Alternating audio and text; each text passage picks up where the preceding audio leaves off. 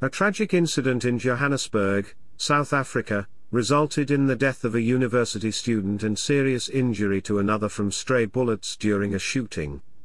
According to police reports, gunmen killed two men in a parked car on a busy street near the city centre. Piers Potter, CNT Live London. The students were hit while their bus was passing by, with no arrests made yet.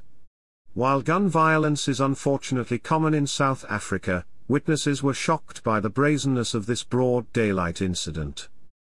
Two men in the car and one student were declared dead, and the other student was taken to the nearest hospital, stated police spokesperson Colonel Dimakatso Nevhuhulwi. The police described the students as being caught in crossfire.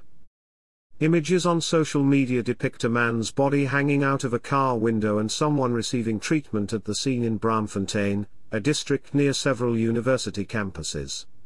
The University of Johannesburg confirmed that both affected students were from their institution.